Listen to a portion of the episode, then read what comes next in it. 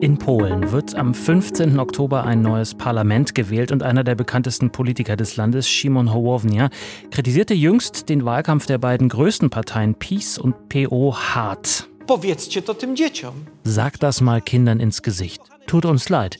Ihr müsst auf euer warmes Essen warten. Ihr könnt später Englisch lernen. Wir müssen erst unseren heiligen Krieg ausfechten. Diese Polarisierung zerstört das Urmenschliche in uns. Fürsorge für unsere Mitmenschen. Troskę o drugiego człowieka.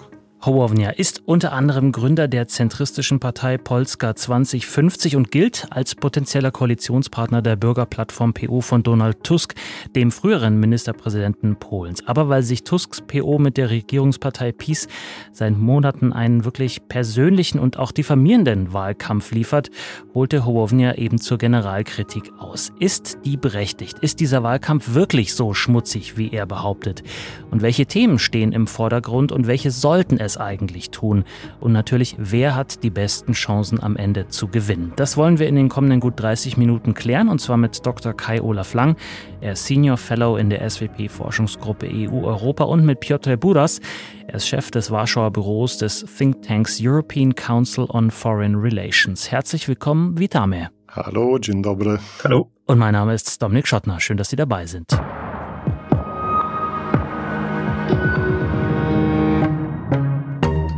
Herr Buras, Sie sind in Warschau. Können Sie uns sagen, wie aktuell die Stimmung in Polen ist? Ist man freudig angespannt, so wie vor einer Wahl das vielleicht der Fall ist, oder ist man eher genervt, eben weil der Wahlkampf so ist, wie eben von Szymon Hołownia beschrieben? Paradoxerweise würde ich sagen, äh, ein Großteil der Polen ist gelangweilt. Mhm. Und, und das ist ja bemerkenswert, weil hm, es diese Polarisierung in der Gesellschaft tatsächlich gibt, aber die beschränkt sich eigentlich auf die politisch Interessierten, auf die Anhänger der beiden großen Parteien, Recht und Gerechtigkeit, der Partei von Jaroslaw Kaczynski und die Bürgerkoalition von, von Donald Tusk. Und äh, diese Wähler scheinen tatsächlich äh, mobilisiert zu sein, äh, zu einem gewissen Grade und auch an den, an dieser ziemlich schmutzigen Auseinandersetzung ähm, äh, interessiert. Gleichzeitig aber gibt es einen, einen großen Teil der polnischen Bevölkerung, der hm, schon, äh, um das ein bisschen zugespitzt zu sagen, die, die Nase voll hat von dieser Polarisierung, von dieser Auseinandersetzung, von diesem Kampf, der seit Jahren, wenn nicht Jahrzehnten anhält zwischen auch diesen beiden großen politischen Figuren. Und wir sprechen sehr viel auch in Polen von dieser Polarisierung, genauso wie Hołownia, die er auch äh, überwinden will. Er profiliert sich als einer, der eben für den dritten Weg ste steht. Das ist der neue Name seiner Partei. Aber wir wissen nicht, wie hoch die Wahlbeteiligung se sein wird. Viele sagen, sie kann nicht viel höher als 55 Prozent sein. Das ist ja auch für polnische Verhältnisse ist es ja nicht besonders hoch. Und das heißt, äh, das größte Problem heute ist, dass, dass viele Bürger sich von, von diesem politischen Kampf überhaupt nicht angesprochen fühlen und sehr viele auch unentschieden sind, ob sie überhaupt äh, zu den Wahlurnen gehen und wen sie auch äh, wählen werden, äh, wenn sie tatsächlich ihre Stimme abgeben. Gibt es denn Umfragen jetzt aktuell schon, wo die Leute wenigstens schon mal andeuten, wen sie wählen würden, wenn sie denn wählen gehen? Ja, die gibt es natürlich und, und zwar viele. Äh, die sind äh, aber unschlüssig, wenn es äh, darum geht, was für ein Wahlergebnis wir erwarten sollen. Die, die Partei, die Regierungspartei PiS, äh, Recht und Gerechtigkeit, sie ist nach wie vor die stärkste Partei in Polen. 35 Prozent, manchmal 38 Prozent der Bürger wollen diese Partei wählen. Die größte Oppositionspartei, diese liberal-konservative Bürgerpartei, Bürgerplattform oder äh, bürgerliche Koalition, die kann auf äh, ja, 30, vielleicht 32 Prozent hoffen. Aber was wichtig ist, dass äh, wir zwei große politische Lager haben, die Regierung, das Regierungslager und äh, die äh, demokratische Opposition. Und keins von dieser beiden Lager äh, kann heute hundertprozentig davon ausgehen, äh, dass es äh, die Mehrheit bekommt. Mhm. Und äh, die Königsmacherin kann die radikal äh, rechte Partei Konföderation sein. Äh, und ich glaube momentan, so wie es aussieht, äh, müssen wir mit einem Unentschieden rechnen und einer ziemlich chaotischen Lage. Was da genau passieren könnte nach dem Wahltag, dazu wollen wir natürlich später kommen. Herr Lang, für alle, die sich jetzt nicht so gut auskennen in der polnischen Parteienlandschaft, vielleicht nochmal so die vier, fünf wichtigsten inklusive der politischen Ausrichtung, vielleicht mit einem Vergleich zu Deutschland auch, wenn der möglich ist. Ja, die Grundaufstellung ist in der Tat geprägt durch äh, fünf Gruppierungen, wenn man so möchte. Und wir kennen ja jetzt alle die Sprache des Basketballs, die Starting Five.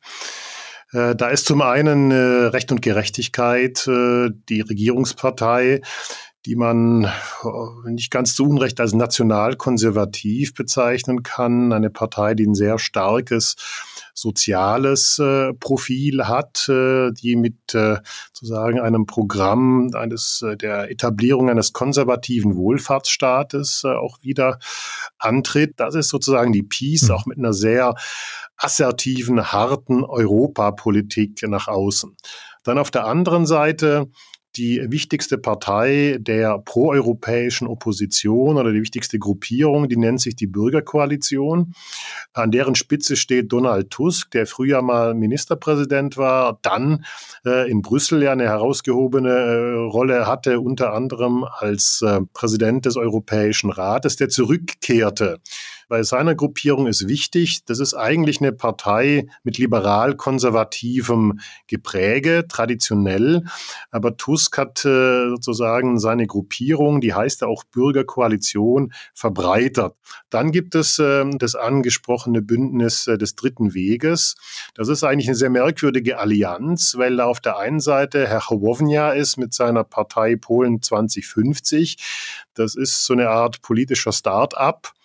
Rovnia war früher mal Journalist, der hat bei den letzten Präsidentschaftswahlen ganz gut ähm, abgeschnitten, ähm, ist, ist eher liberal, seine, äh, ist verbandelt äh, mit, mit Renew im Europäischen Parlament, also Macron und eher den Liberalen. Und er ist jetzt im Bündnis mit der polnischen Bauernpartei, die eigentlich weniger liberal ist, sondern eher auch eine starke Rolle des Staates will, eher ein traditionalistisches Elektorat hat.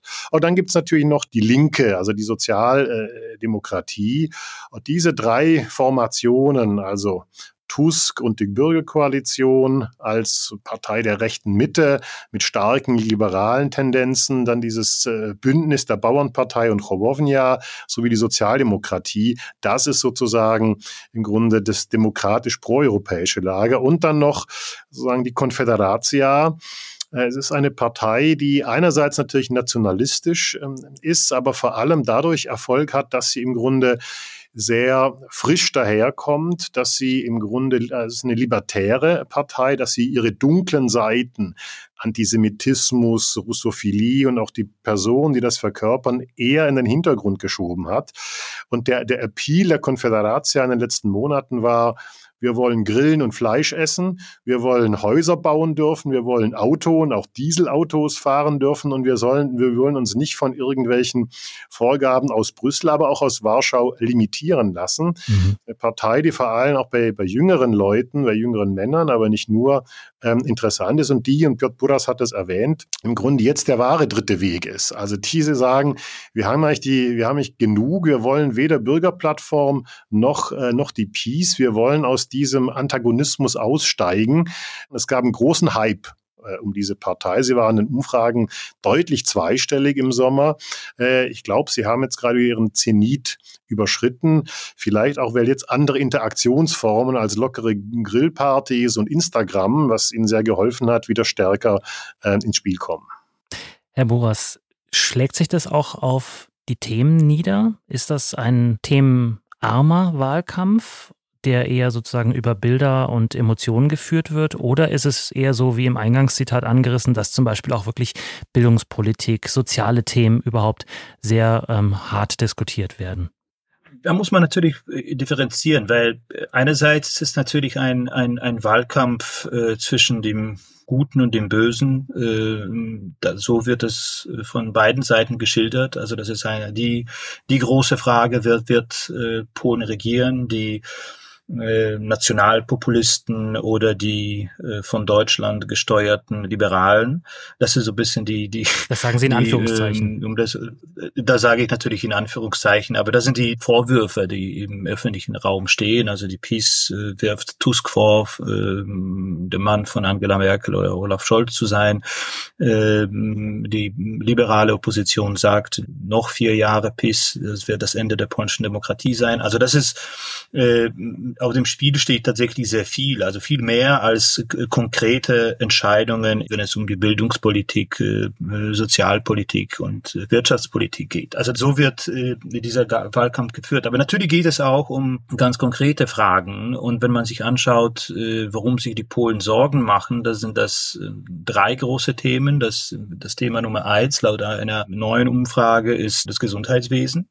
Thema Nummer zwei ist die Inflation. Und das Thema Nummer drei ist äh, die Sicherheit. Also Bildungspolitik ist natürlich auch ein wichtiges Thema, aber äh, ist nicht unter den, den drei oder fünf wichtigsten. Und äh, die Parteien äh, fokussieren sich in ihrem Wahlkampf auf äh, ganz konkrete Wählerschaften. Also dieses Micro-Targeting. Auch in dem Sinne, dass es äh, letzten Endes darauf ankommen wird, ob bestimmte Wählergruppen sich mobilisieren lassen, zum Beispiel die Bauern.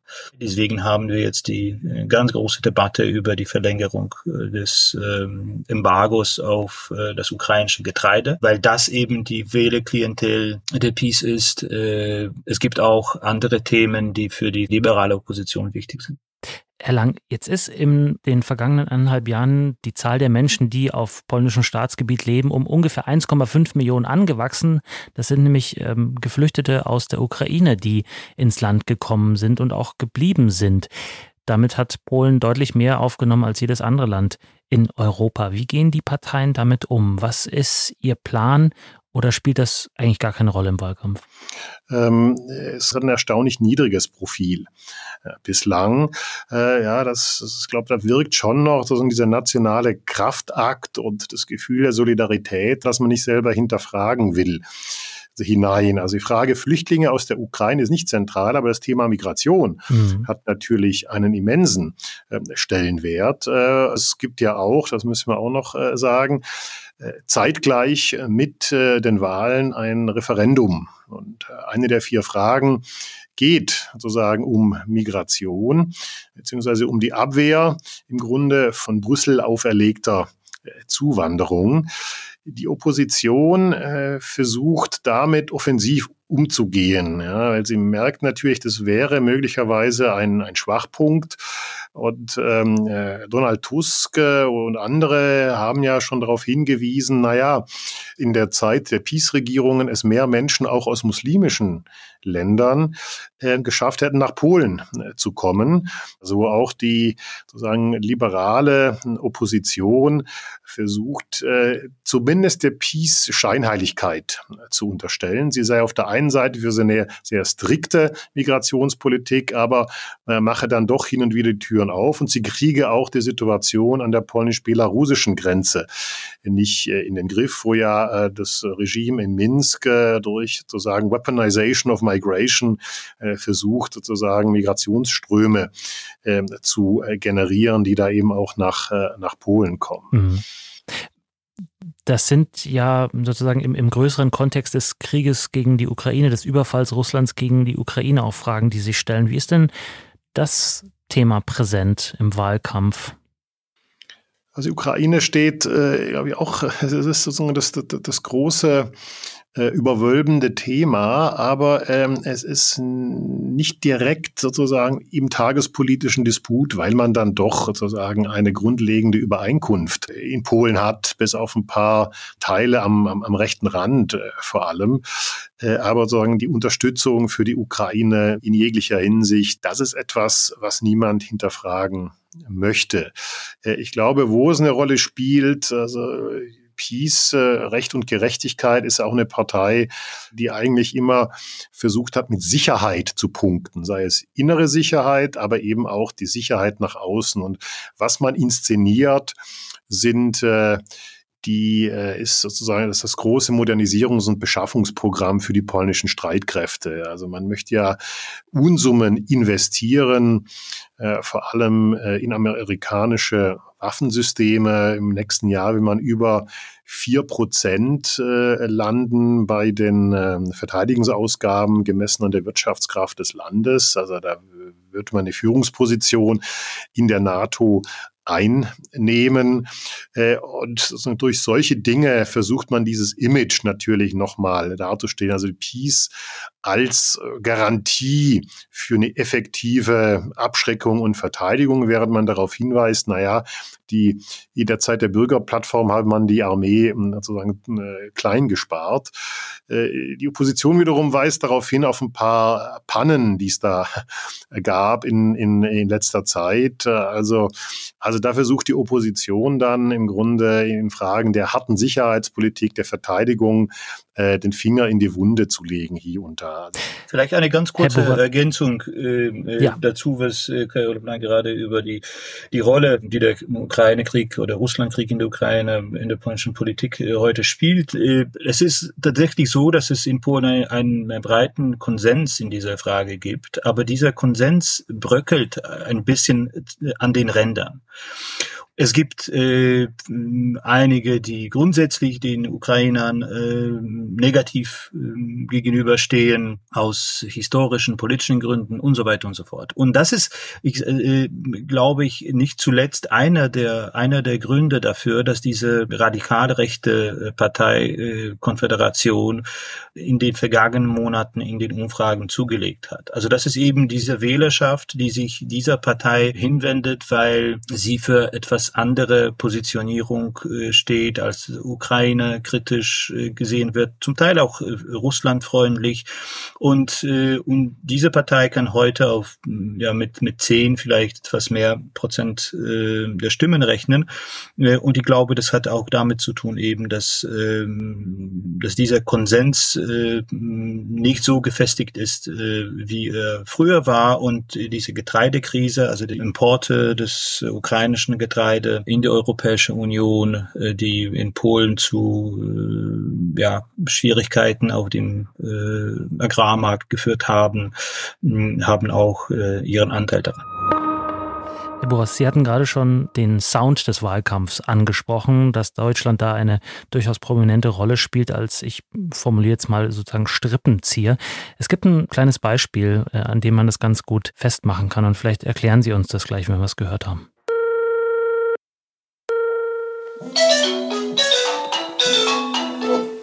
Halo. E, guten Tag, ja dzwonię z ambasady Niemiec.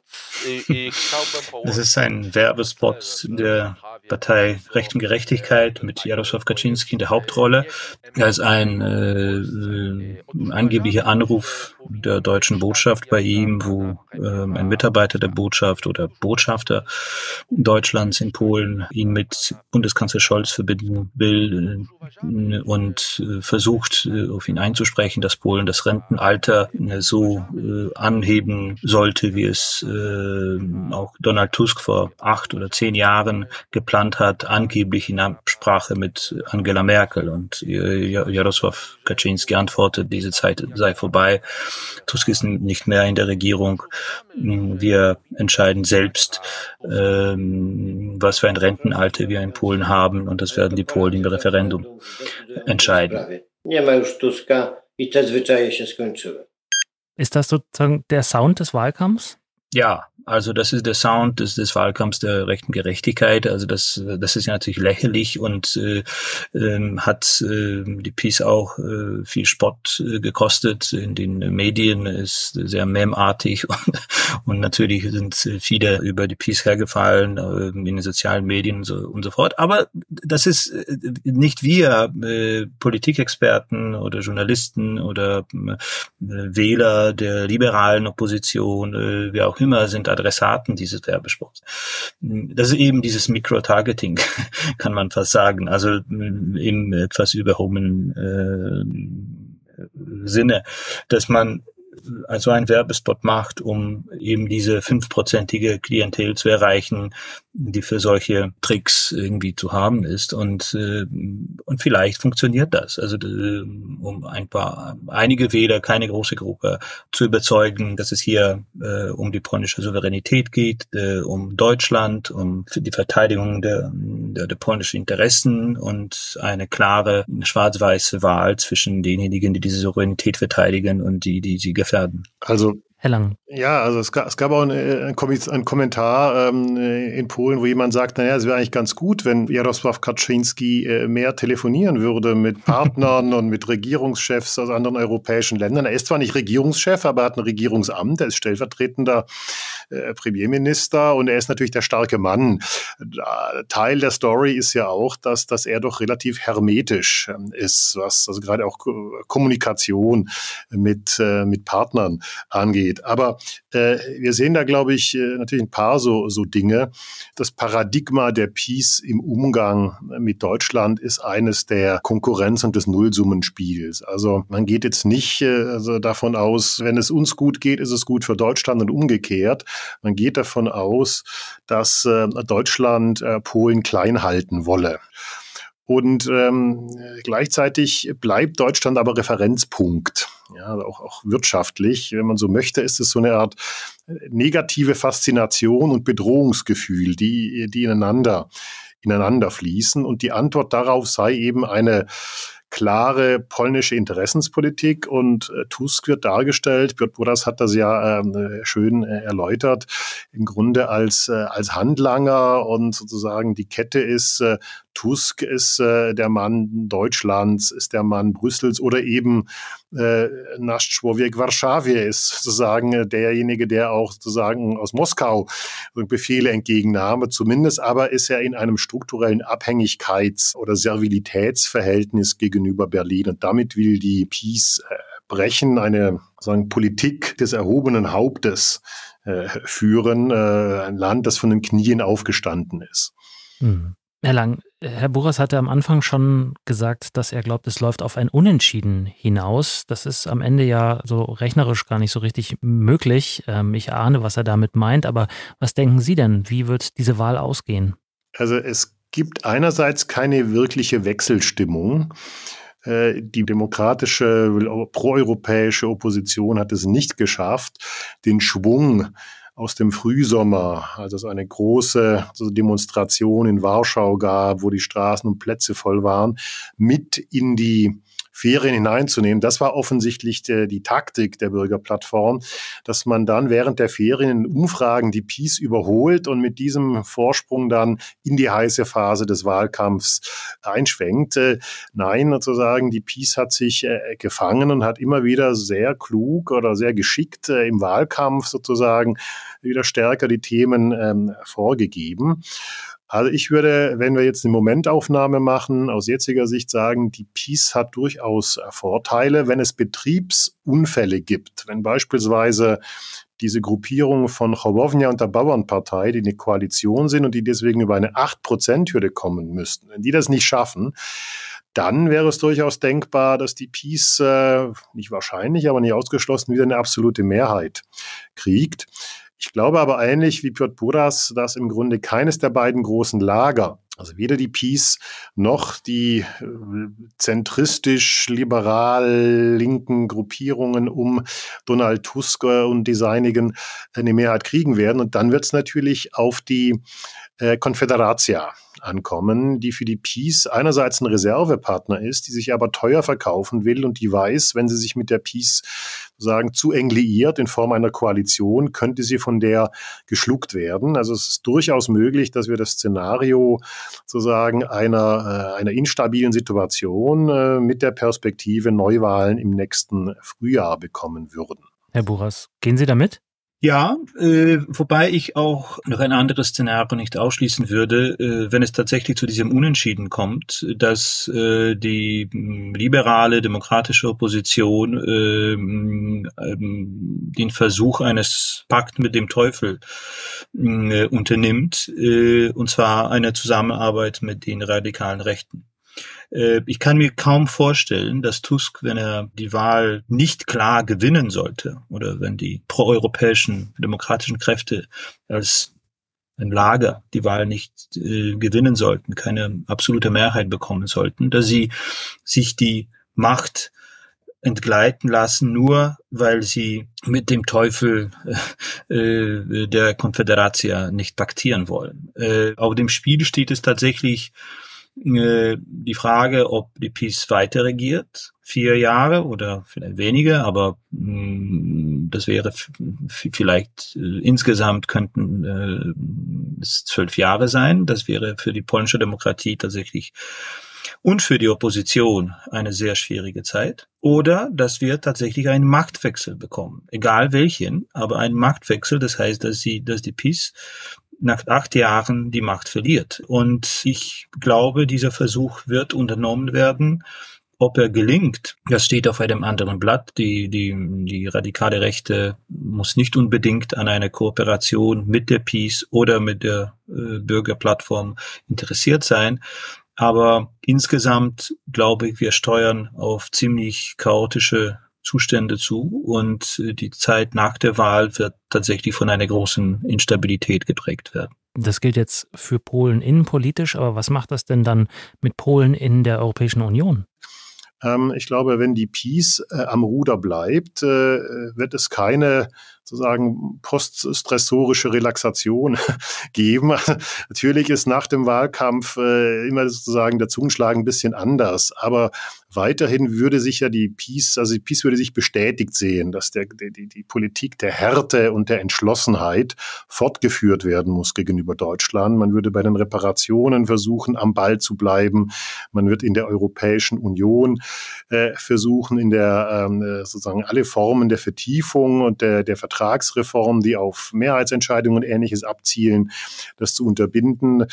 Die Peace hat ihr Partei, also ihr Programm veröffentlicht. Ich bin mal über die 300 Seiten drüber gegangen. Da sind ein paar interessante, konkrete Vorschläge zur EU-Reform drin, wo sie beispielsweise sagen, naja, ähm, äh, Europa der, also ich sag mal, der unterschiedlichen Geschwindigkeiten, wo einige Staaten mehr machen, wenn sie wollen, das ist gar nicht so schlecht, das können die machen. Wir wollen aber auch das steht unter der Überschrift diverses Europa. Wir wollen auch den Staaten ermöglichen, die weniger EU wollen, dann sozusagen da ihr Integrationsniveau abzusenken. Also im Grunde so, so eine à la carte Europäizität, was neu ist im polnischen äh, Diskurs. Also äh, die Peace wäre so in der EU, glaube ich, auch so eine Mischung aus Konfrontationskurs. Wenn sie mit der Justizreform sozusagen weitermachen würde, dann wären nicht nur die Gelder aus dem Wiederaufbaufonds in weite Ferne gerückt. Ich glaube nicht, dass man das sozusagen da in nächster Zeit auch nach den Wahlen in den Griff kriegen würde. Äh, würde es in die andere Richtung gehen, hätten wir natürlich atmosphärisch eine Entspannung. Äh, in den Programmpunkten der Bürgerplattform, der Bürgerkoalition zu Europa, da ist ziemlich wenig drin. Das ist sehr, sehr dünn. Aber der erste Punkt, den sie bringen, ist, äh, wir erledigen die Gelder aus Brüssel. Ja, dann wird die Rechtsstaatsproblematik sozusagen diese Kuh vom Eis gebracht. Wir sind äh, die Garantie dafür, dass wir Zugang zu den Fonds aus Brüssel kriegen. Ich glaube, mit der Bürgerplattform hätten wir natürlich im EU-Kontext eine ganz andere sozusagen Wetterlage. Ja, der Ton wäre ein anderer, aber in vielen wichtigen inhaltlichen Dossiers von der Klimapolitik über äh, die Fragen der Sicherheitspolitik der Ukraine und Russlands werde ja der Dissens und werden die polnischen Interessen nicht weggeblasen. Insofern müssen wir da sozusagen dann auch moderat optimistisch sein. Und letzter Satz bei alledem, die Bürgerplattform darf natürlich innenpolitisch, äh, die dürfte nicht zu weich daherkommen. Also sonst äh, würde ihr die Peace sofort um die Ohren schlagen. Jawohl, wir haben immer davor gewarnt. Äh, das ist eine Partei, die sozusagen die Belange anderer und vor allem Deutschlands repräsentiert. Die Parlamentswahl in Polen. Am 15. Oktober ist es soweit. Welche Themen relevant sind, wer die besten Chancen auf den Sieg hat und wie der Wahlkampf geführt wird, das haben uns erklärt Dr. Kai Olaf Lang, Senior Fellow in der SWP-Forschungsgruppe EU-Europa und Piotr Buras, Chef des Warschauer Büros des Thinktanks European Council on Foreign Relations. Vielen herzlichen Dank. Dziękuję bardzo. Tschüss. Dziękuję bardzo. Mehr Infos zum Thema finden Sie neben weiteren Leseempfehlungen direkt unter dieser Podcast-Folge verlinkt in den Show Notes. Und wenn Sie immer über all unsere Neuerscheinungen direkt informiert werden wollen, abonnieren Sie gerne unseren SWP Newsletter oder schauen Sie auf unseren LinkedIn oder X, vormals Twitter-Accounts vorbei. Und wenn Sie uns einen Gefallen tun, das ist ganz einfach, abonnieren und bewerten Sie diesen Podcast gerne. Wenn Sie ihn zum Beispiel bei Spotify hören, geht das, indem Sie die Glocke aktivieren. Dann kriegen Sie eine Push-Nachricht, wenn eine neue Folge online ist. Funktioniert leicht abgeändert natürlich auch bei vielen anderen Podcast-Apps. Ich bin Dominik Schottner. Bis zum nächsten Mal. Bleiben Sie neugierig.